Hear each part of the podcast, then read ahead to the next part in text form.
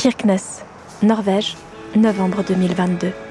Trois ans après la naissance du Covid, neuf mois après le début de l'invasion russe en Ukraine.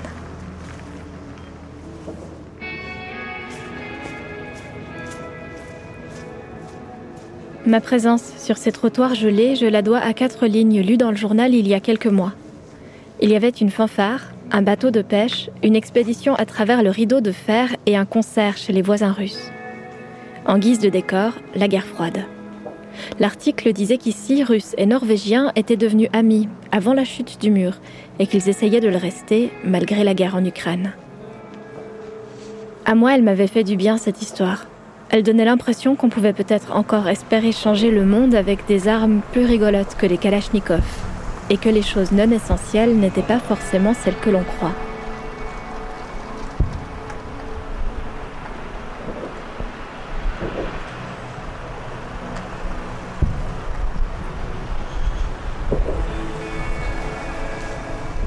Les détonations au loin, c'est la base militaire et les exercices de tir. Ça dure comme ça depuis hier soir. Un rappel que cette zone, à 15 km de la frontière russe, est sous tension. C'est une histoire d'échelle. Les habitants de Kirkenes et de Mourmansk auraient beau vouloir rester copains, la Norvège et la Russie n'en sont plus tout à fait là. Kirkenes est une petite ville norvégienne typique aux maisons colorées. Elle compte à peine plus de 3500 habitants. La majorité sont norvégiens, mais il y a aussi des Finlandais et des Russes. Ils représenteraient près de 10% des résidents. Avant le début de la guerre en Ukraine, la commune se présentait volontiers comme un modèle de cohabitation transfrontalière. Aujourd'hui, tout est forcément plus compliqué. Je devine que de part et d'autre des clôtures que je longe, les conflits de voisinage ont dû prendre une toute autre ampleur. À présent, la route grimpe légèrement et si je me retourne, je peux apercevoir la mer dans le bras du fjord. En face de moi, le soleil a déjà disparu derrière la montagne. Il est seulement midi, mais la nuit polaire approche, les jours raccourcissent.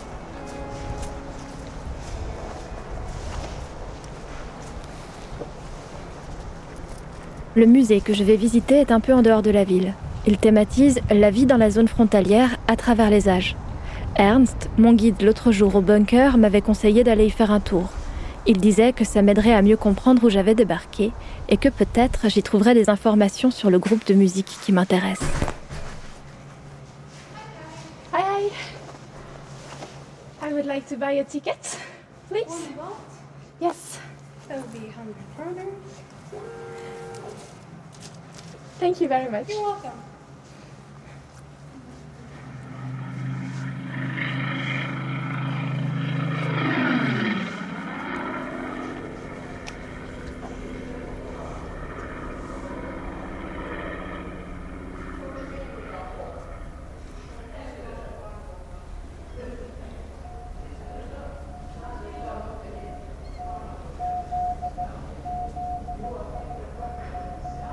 Décidément, je n'en sors pas.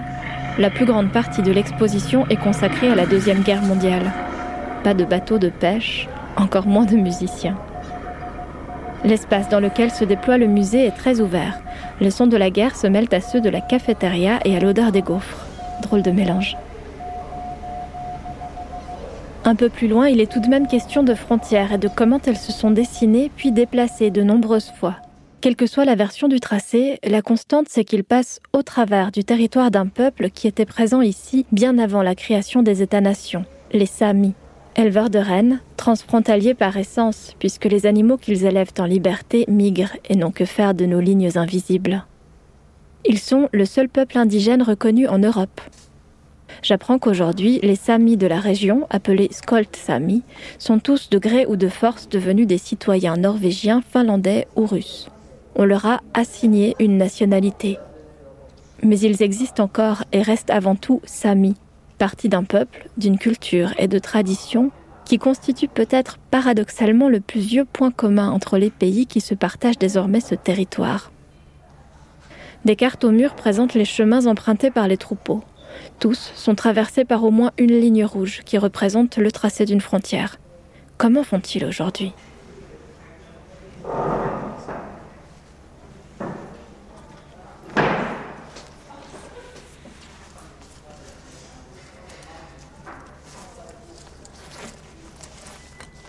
Je termine la visite par la boutique, où j'ai une mauvaise surprise. Au rayon DVD, je tombe nez à nez avec une illustration qui m'évoque quelque chose. Un bateau, une fanfare entassée à bord et un titre, From Vardeux with Love, qui m'apprend que j'ai débarqué 250 km à côté de la plaque. Yes, so it will be 460 altogether. By card, please.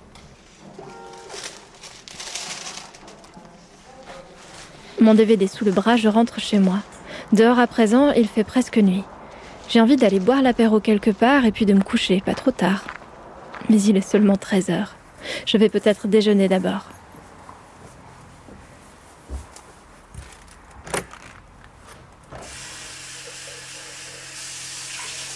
Je commence par faire du café.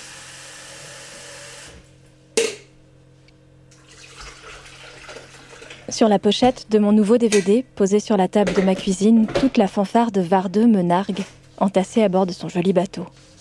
De mon côté, je constate qu'il me manque un détail important pour me permettre d'entendre ce qu'ils auraient eu à me raconter.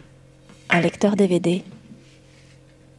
Comme chaque fois que j'ai des choses en tête et personne avec qui les partager, je dégaine mon enregistreur. Donc au, mus- au musée de la frontière, j'ai trouvé un DVD qui raconte l'histoire de ce fameux groupe de musique euh, dont je suis la trace. La, pochette du, DVD m'a mise sur la piste parce qu'il y avait ce bateau avec ce groupe dessus et que, ça, illustrait assez bien l'histoire euh, l'histoire que je m'imaginais. Et donc le titre est plutôt explicite, c'est From Vardeux with Love, not uh, From Kirkness with Love. So voilà. Mais ce qui n'enlève rien à, ce qui n'enlève rien à, l'histoire elle-même. Et dans l'article du Temps, qui est un peu le point de départ de, de, de, mon aventure, c'est effectivement pas clair que euh, cette histoire-là ne, ne, se passe pas ici. Ça donne plutôt à penser euh, que, que c'est à Kirkness qu'elle se produit. Ce que je comprends parce que de Suisse, ça a effectivement pas une grande importance de savoir que, que ce bateau part de Kirkness, du, du bled d'à côté c'est de l'ordre de l'anecdote, on parle quand même toujours de la région, on parle quand même toujours de la frontière, on parle quand même toujours de collaboration et, de, et liens entre la, la, Russie et la Norvège. Mais à l'échelle où euh, je suis à Kirkenes et je veux raconter cette histoire, c'est un peu plus couillon. Euh, c'est pas pour autant très grave puisque je partais pas du postulat ni que cette histoire était euh, importante, euh, qu'elle était euh, à prendre au pied de la lettre. C'était plus, euh, elle était plus révélatrice d'un contexte que je trouvais intéressant. Donc j'ai acheté ce DVD parce que j'avais un peu l'espoir que sous l'immense télé de mon Airbnb, il y avait une boîte et que dans cette boîte, il y avait éventuellement un lecteur DVD. Et c'est pas le cas. donc euh, donc j'ai j'ai trouvé la clé de l'histoire, mais, mais j'arrive pas, pas à la lire. Et, donc j'ai écrit à, la réalisatrice de ce film pour lui demander si elle avait éventuellement un lien de visionnement à m'envoyer. Euh, voilà.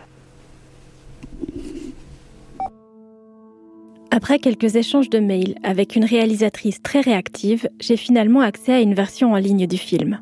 Elle m'apprend d'ailleurs dans ses messages que le documentaire en lui-même est un excellent exemple de collaboration transfrontalière, puisque l'idée est née en Russie et que les deux réalisateurs sont respectivement norvégiennes et russes.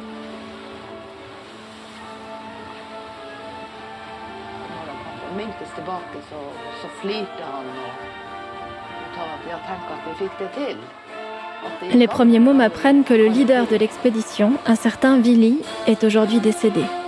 C'est sa fille qui en parle avec fierté. Il n'est donc plus là pour raconter ce qui l'a poussé vers l'aventure et à vrai dire, ça n'est pas vraiment le sujet du film. La question est à peine abordée. Les autres participants racontent. À 20 ans, tout est excitant. On n'a pas vraiment réfléchi à la situation. On ne pensait pas à la politique. Et puis Willy s'occupait de tout. Il connaissait du monde là-bas.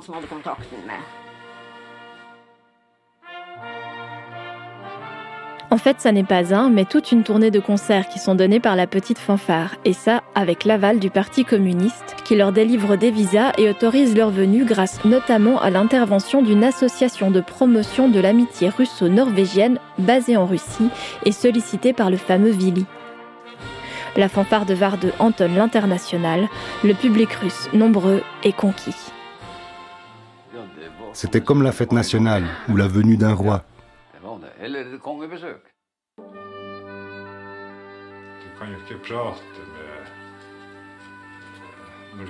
On ne pouvait pas communiquer par les mots, on ne parlait pas russe, mais la musique parlait pour nous. Les Norvégiens rentrent chez eux avec des histoires plein la tête et des paillettes plein les yeux. Ils ont fait le tour des usines, offert une distraction bienvenue aux travailleurs et sont même passés à la télévision. Bientôt, c'est la fanfare de Mourmansk qui les visite en retour. Lorsqu'on a accosté, on a vu une foule immense sur le quai. Et puis on a réalisé qu'ils étaient là pour nous. Il y avait des gens partout, jusque sur les toits. Après, on nous a dit que le roi Olaf était venu récemment et que même pour lui, il n'y avait pas eu autant de monde rassemblé. Les deux gouvernements qui se toisent depuis des années entre les mailles du rideau de fer ont tout de suite vu où était leur intérêt. Ils profitent de l'occasion pour faire accompagner leurs fanfares de chaperons, prendre des renseignements et se jauger l'un l'autre. Pris au milieu de ces enjeux qui semblent les dépasser, les musiciens des deux bords sont étroitement surveillés par leurs hôtes durant leur visite et par leurs gouvernements respectifs une fois de retour chez eux.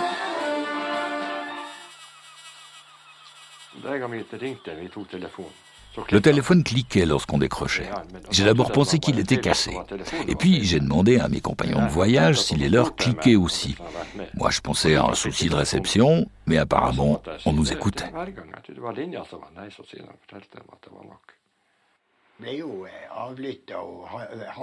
On était sur écoute. Ils avaient un dossier sur moi, j'ai pu le récupérer. À cette époque, on n'était pas supposé dire quoi que ce soit de positif à propos de la Russie. Encore moins aller là-bas. La fin du film m'apprend que Willy, l'instigateur de cette série d'échanges, se trouvait comme Ernst dans les tunnels durant la Seconde Guerre mondiale. C'est là qu'il faudrait chercher l'origine de son envie de retisser les liens avec ses voisins de Russie. Mais à présent que la situation politique se tente à nouveau et que les survivants de la guerre se font plus rares, reste-t-il encore ici quelque chose de cette envie de rapprochement? 15 heures. Il fait nuit noire. Mon horloge interne veut croire que la journée se termine depuis que le soleil a commencé à se coucher vers 11 heures ce matin. Mon téléphone me rappelle gentiment qu'on n'en est pas encore là. J'ai rendez-vous dans 10 minutes à l'office du tourisme et j'ai encore oublié de manger. Je glisse une tranche de jambon entre deux toasts, je saute dans ma parka et je sors. Je vais rencontrer Odd Johnny, ancien employé de la mine de fer reconverti en guide touristique. Il a accepté de me balader en ville pour me la raconter. J'en apprendrai probablement un peu plus sur la situation actuelle. Hello. I'm Marie. I booked a tour. Ah, yeah.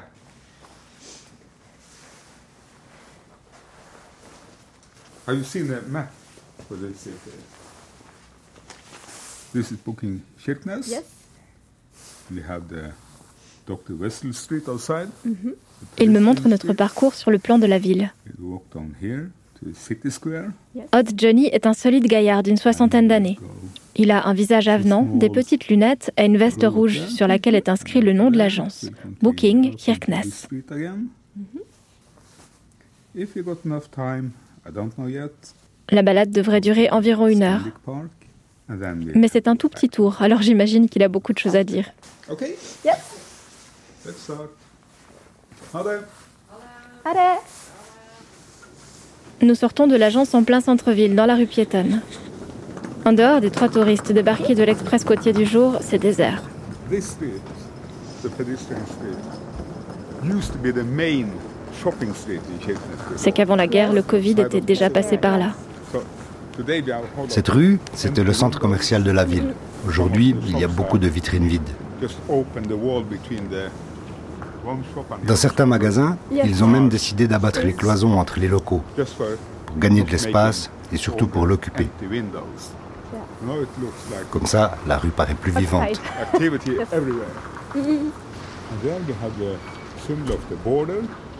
Nous faisons halte devant deux espèces de totems en bois colorés. Jaune et noir pour la Norvège, rouge et vert pour la Russie. avec un numéro qui sert de repère aux douaniers en cas d'incident. Ce sont des bornes comme celle-ci qui marquent le tracé de la frontière sur le terrain. Mais depuis 2008, elles étaient devenues presque symboliques pour les résidents de la région. Tous ceux qui habitent la région ont ce qu'on appelle un visa frontalier. On était autorisé à aller en Russie sans autre formalité. On avait l'habitude d'aller y faire des courses et les Russes venaient en faire chez nous. On faisait ça tout le temps avant la pandémie. À la fin de la pandémie, on s'est dit chouette, on va pouvoir recommencer à aller en Russie. Et puis non, il y a eu la guerre et les frontières ont été fermées.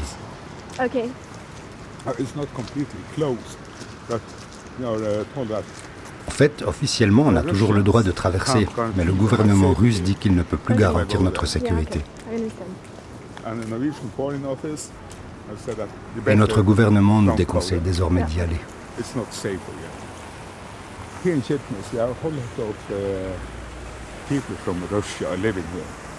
Mais tu sais, ici à Kirkenes, il y a beaucoup de résidents russes.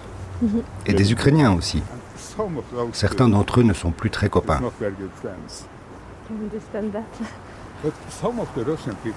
Mais certains des Russes qui vivent ici condamnent fermement ce que Poutine est en train de faire. C'est Poutine qui fait ça, pas le peuple russe dans son ensemble. Ici, certains Russes sont même allés manifester contre Poutine et sa guerre, aux côtés des Ukrainiens. À présent, Oz Johnny veut m'emmener au mémorial de la Libération.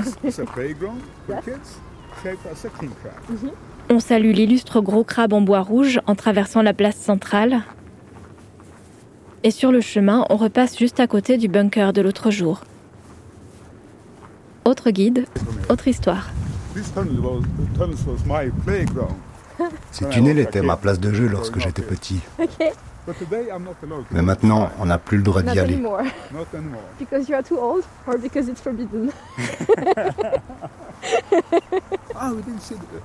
20 ans peut-être séparent mes deux guides. Ils ont suffi à transformer les abris en place de jeu. J'aime bien cette idée.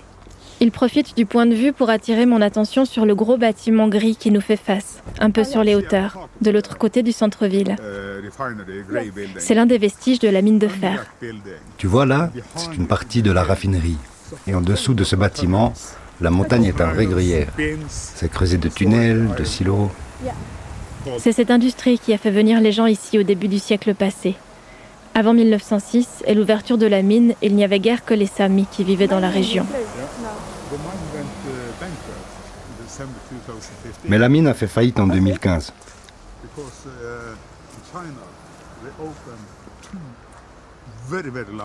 C'est parce qu'en Chine, ils ont ouvert deux mines gigantesques qui ont inondé le marché de métal à bas prix. C'est fou de réaliser à quel point tout est lié. Tout est imbriqué. L'ouverture de ces mines a provoqué des faillites en chaîne en Finlande, en Suède, en Afrique du Sud, en Australie, aux États-Unis. Ils ont tous mis la clé sous la porte en même temps. Mais hier soir, j'ai vu de la lumière dans le bâtiment qu'il me montre. Je lui demande s'il sait ce qu'il se passe à l'intérieur.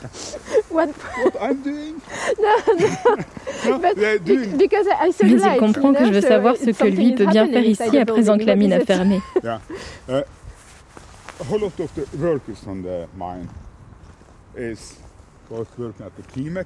Beaucoup des mineurs se sont reconvertis dans le chantier naval, Kimek, dans le tourisme ou dans la pêche.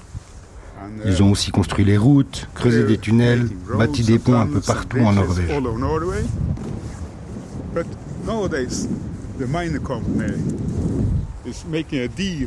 Mais à présent, la compagnie est en train de conclure un deal avec les Américains pour réouvrir la mine l'an prochain.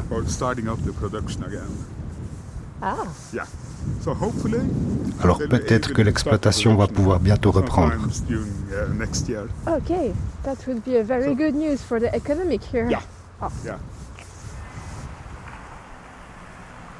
Nous sommes à présent arrivés au monument érigé à la gloire de ceux qui ont libéré la ville en 1944. Le socle en pierre mesure plusieurs mètres de haut. À son sommet se dresse une statue conquérante d'un soldat russe en armes et en uniforme, dont les muscles sont si tendus qu'on dirait bien que les coutures de son pantalon de bronze vont exploser.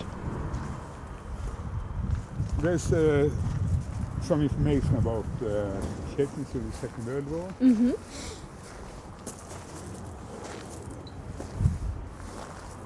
À côté, sur un panneau, les explications sont traduites en allemand, en anglais, norvégien, russe et sami. This is uh, Sami. Ok. Can you? No. Mais mon guide n'est pas plus capable que moi de les déchiffrer. Autour de nous, suspendus aux branches des arbres, des dizaines de cœurs de papier plastifiés aux couleurs du drapeau ukrainien. J'en ai vu un peu partout en ville. Au pied de la statue, il y a des couronnes de fleurs défraîchies, visiblement les restes d'un événement récent. Oh, Il ne it sait plus ce que c'était anniversary exactement, mais c'était en rapport avec l'armée rouge. Moi, je me rappelle, je l'ai lu dans le journal. Ce sont les restes de la commémoration de la libération. L'image qui accompagnait l'article publié par le média indépendant Barents Observer m'avait particulièrement percuté. On y voyait au centre le consul général russe, faisant face au public et qui prononçait un discours. Devant lui, de chaque côté de lui en fait, le public était divisé en deux. Sur sa droite, les gens lui faisaient face, dans le recueillement, devant eux une imposante couronne de fleurs aux couleurs de la Russie. Sur sa gauche, l'autre moitié de la foule tournait le dos à l'homme, dans le calme, mais en brandissant des drapeaux ukrainiens. Parce que la Russie reçoit les honneurs pour le sang versé ici et la reconnaissance qui en découle. Mais si l'on veut être juste, c'est plus compliqué que ça. Odd Johnny se reprend systématiquement lorsqu'il parle des Russes en évoquant le passé de la guerre. Russians was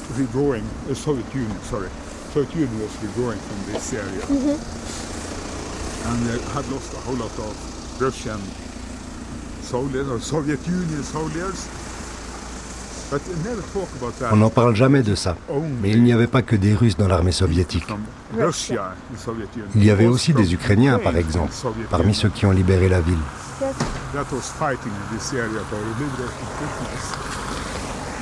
C'est pourquoi une deuxième couronne de fleurs a été déposée par les manifestants au pied du monument, aux couleurs de l'Ukraine. Elle rend hommage à ceux qui étaient là mais n'en tirent aujourd'hui plus aucune gloire. On redescend vers le centre par la route principale. La circulation se fait plus dense. L'éclairage public est allumé depuis plusieurs heures et les guirlandes de la rue marchande donnent à la ville un air de Noël avant l'heure.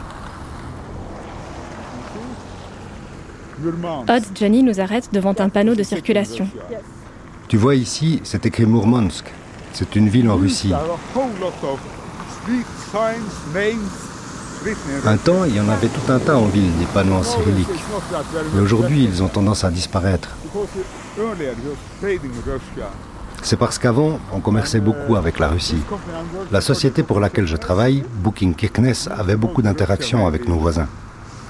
On y allait 4-5 fois par semaine. On travaillait ensemble. Maintenant, plus rien.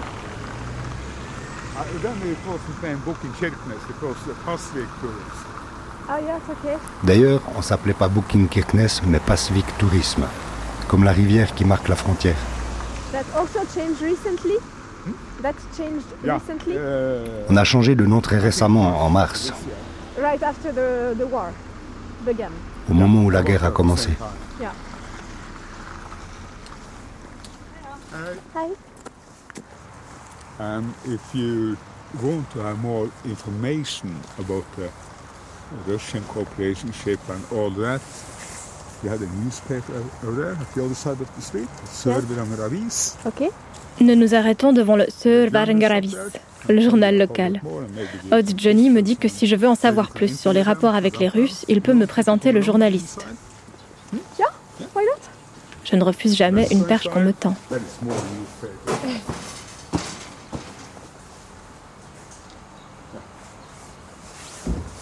Thank you. Hello. Ja. Jeg har med her, en journalist. Gjerne vil Hei. vite litt mer om nordområder og Russland, våre forhold. Om du har noen bilder, eller om du kan la deg intervjue litt. Kan dere intervjue hverandre? Ja. Uh, I don't understand Norwegian at all. I'm sorry. Hello. No, no problem. My name is Marie. Marie. Yeah. Euh, de français. De Suisse. De Suisse. Oui, mais en français. non, bienvenue. Vous parlez français Un peu. Magnifique. Merci beaucoup. Uh, now. Um, I told him, you're a journalist? Yes. He's a journalist? We might meet each other, talk to each other. Il me dit Je lui ai expliqué que tu es journaliste, il est journaliste, vous devriez vous parler. Comme on dirait à deux enfants pour qu'ils s'amusent ensemble. Et puis il a pris congé. Torbjörn Monson, mon nouveau camarade, m'installe dans le salon de pause de la rédaction avec une tasse de café. Il va bien venir jouer avec moi, mais ma visite n'était pas vraiment prévue, alors il lui faut quelques minutes pour se réorganiser.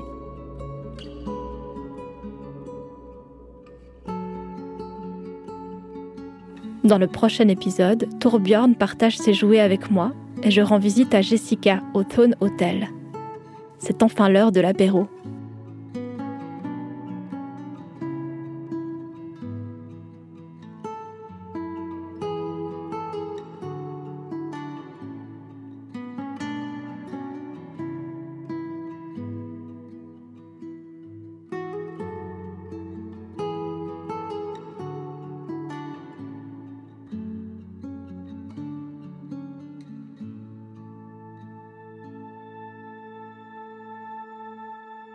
Passeur est une série documentaire sonore de Marie Geyser, mixée par Note Terricord, accompagnée par la musique de Asbjörn Rud, avec la participation de Odd Johnny, doublée en français par Michael Pfenninger. Merci à Hilde Koursev et Dmitri Ishenko à la réalisation du film From Varde with Love pour les extraits de leur documentaire. Un grand merci aussi à la ville de Neuchâtel, à la Fondation suisse pour la radio et la culture, à Suisse Perform et à la Fondation culturelle de la Banque cantonale neuchâteloise pour leur confiance et leur soutien. Si vous avez aimé cet épisode, laissez-lui des étoiles ou un commentaire, parlez-en autour de vous et écoutez le suivant.